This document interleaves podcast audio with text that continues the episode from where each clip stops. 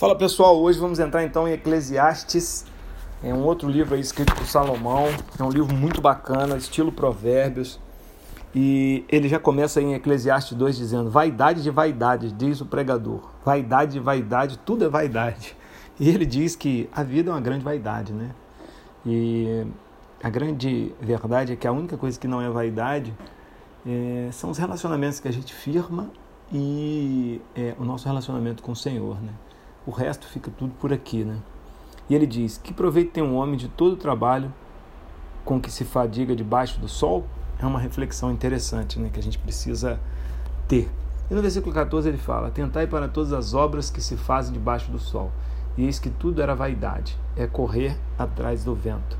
E versículo 18 diz: Porque na minha sabedoria há muito enfado, e quem aumenta a ciência aumenta a tristeza. Ou seja, quanto mais ele aprende, mais ele sabe que precisa aprender. Quanto mais ele descobre, mais ele precisa, ele descobre que precisa estudar. E aí ele percebe que o saber, em muitos momentos, se for um saber por saber, ele acaba sendo também um buraco sem fim, um poço sem fundo. E a gente passa para Eclesiastes 2.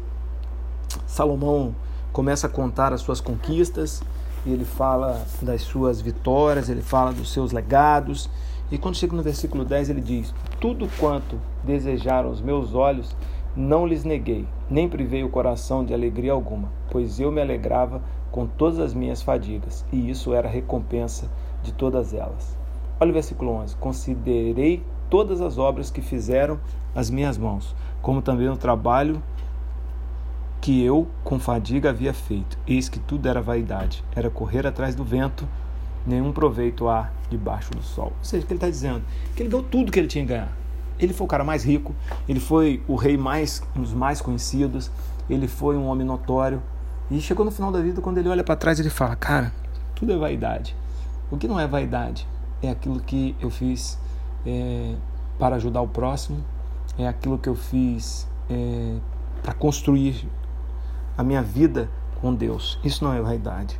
O resto tudo é vaidade. Aí tem para Eclesiastes 3 que ele fala do tempo, né? Que é a maior lição de tempo.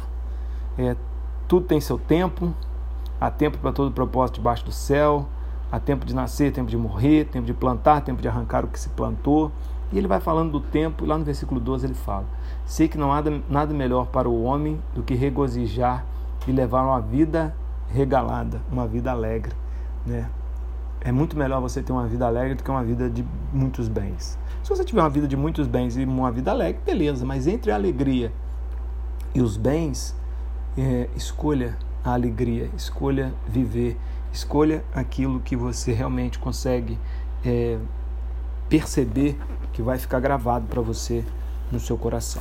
E aí tem o versículo 17 que diz: Então disse contigo: julgará, Deus julgará o justo e o perverso, pois há tempo para todo propósito para toda a obra. Ou seja, há tempo de justiça, há tempo que Deus vai fazer o seu juízo.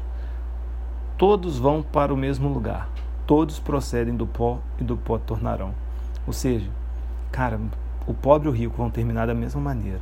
Pelo que eu vi, não há coisa melhor do que alegrar-se o homem nas suas obras, porque essa é a recompensa. Que fará para voltar a ver o que será depois dele? Ou seja, ele termina dizendo a seguinte coisa: Cara, o que eu vi é que muitos homens fazem muitas coisas para chegar no final da vida e falar assim: Olha o que eu construí. E aí, olha só o que ele diz. E depois que ele foi embora, de que serviu aquilo para ele?